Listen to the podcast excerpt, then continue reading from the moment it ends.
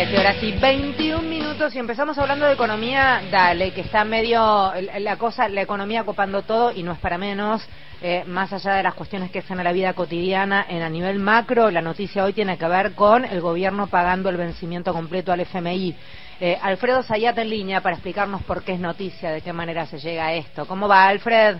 Bien, bien, ¿cómo andan todos por ahí? Bien, ¿y tú? Bien, bien, por suerte. Comiendo un montón de cosas ricas, así que te lo estás perdiendo, chiquito.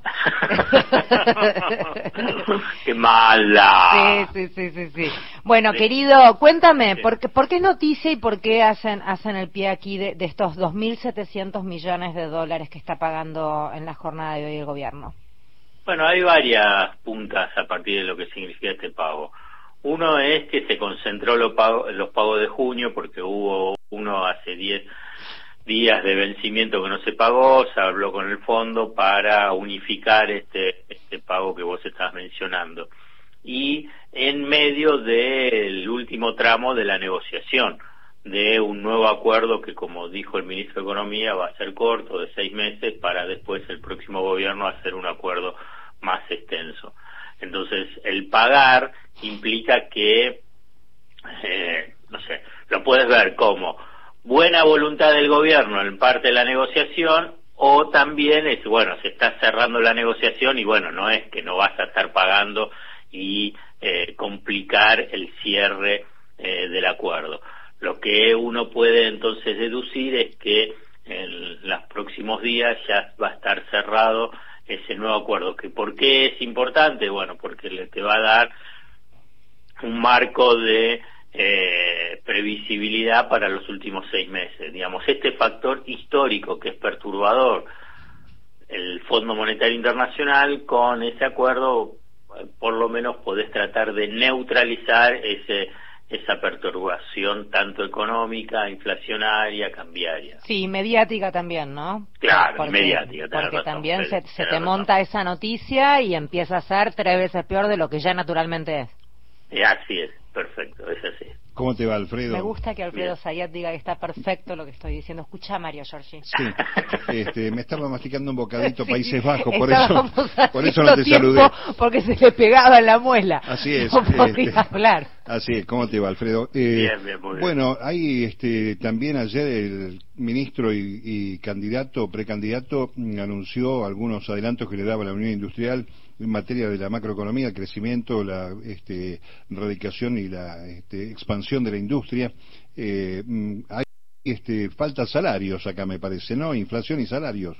Es la clave. Lo que vos decís es la clave para estos próximos meses. Eh, por lo pronto de inflación se estima que en junio en niveles siguen siendo elevados, muy elevados, pero no elevadísimos como los de abril que fueron el 8,4%, en mayo el 7,8%, lo que dejan trascender es que hay un piso del 7% y hasta puede haber bajado a un 6,7%. Eh, ¿Esto es bueno el índice así en forma aislada? No, no es bueno. Pero si vos ves las tendencias eh, y si lo pueden sostener más la idea de eh, hacer acuerdos de precios con algunos sectores para que no aumenten, bueno, por lo menos empezar a ver que bajan los escalones de la inflación y no es que hay toda una perspectiva de suba.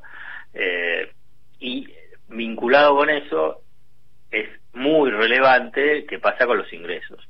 Eh, cuando siempre se habla de inflación, o sea, de precios, inmediatamente también hay que hablar qué pasa con los salarios y los ingresos de la población. Y la verdad que hay un sector mayoritario que necesita un refuerzo en, la, los ingresos mensuales.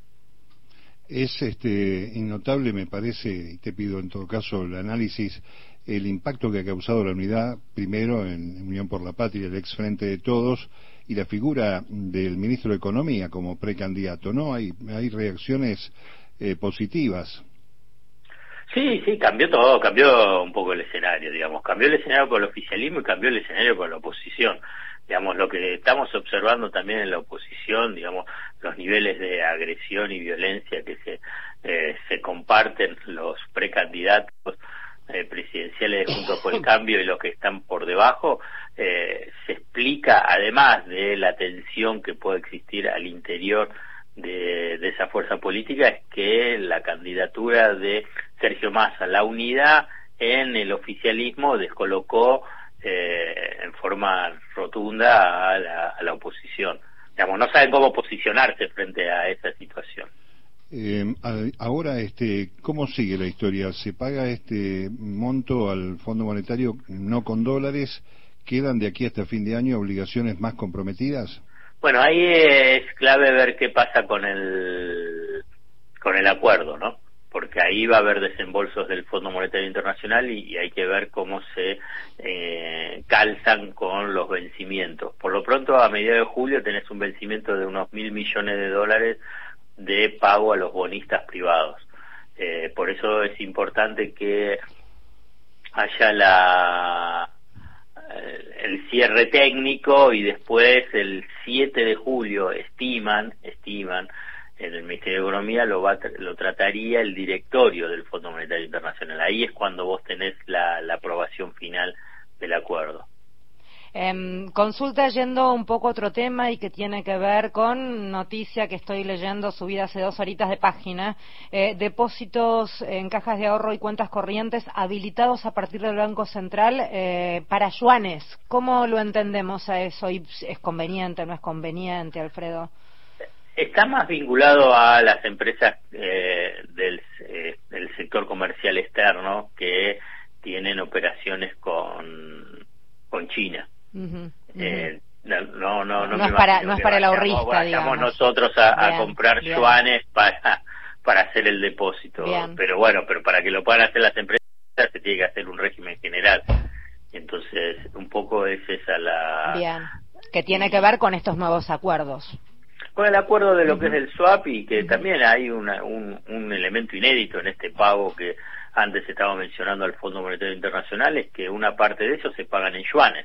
El Fondo Monetario Internacional aceptó cobrar en yuanes y, y dentro de la reserva del Banco Central, después de el viaje que, se, que tuvo el ministro de Economía, Máximo Kirchner, a, China, eh, lograron eh, habilitar otros 5 mil millones de dólares en yuanes para libre disponibilidad. Entonces, pero del otro lado alguien te lo tiene que aceptar. Te pueden decir, no, no, no lo quiero. bueno, un montón de yuanes, si no los quiero nadie, no sirve, claro. Pero el Fondo Monetario Internacional lo aceptó. Cosa que yo te digo que cuando se vea, no ahora, y por ahí no le importa a nadie, pero cuando se cuente un poco la historia de cómo la moneda china empezó a tener más relevancia a nivel internacional para las transacciones comerciales como financieras, esto que Argentina va a pagarle hoy con yuanes va a tener un, un, capítulo importante dentro de esa eh, historia de mayor presencia del yuan en el sistema financiero internacional y en última instancia sobre cómo China se convierte en una potencia que disputa la hegemonía con Estados Unidos. Eh, ¿A qué, tener, qué, tenemos que mirar o cuáles serán las noticias más o menos, ¿no? Para dentro de lo que viene en los próximos días en materia económica, Alfredo. Y esto, lo del acuerdo con el fondo, que se tiene que anunciar en, los próximos días. Bien. Beso enorme. Bárbaro, un beso grande, buen fin de para todos. Y sigan comiendo rico. Sí, claro que sí. beso enorme. Alfredo Zayat, el capo de la economía. Lo escuchas en Radio Nacional, lo lees en página, en fin. No, no te lo pierdas, es un lujazo que nos damos.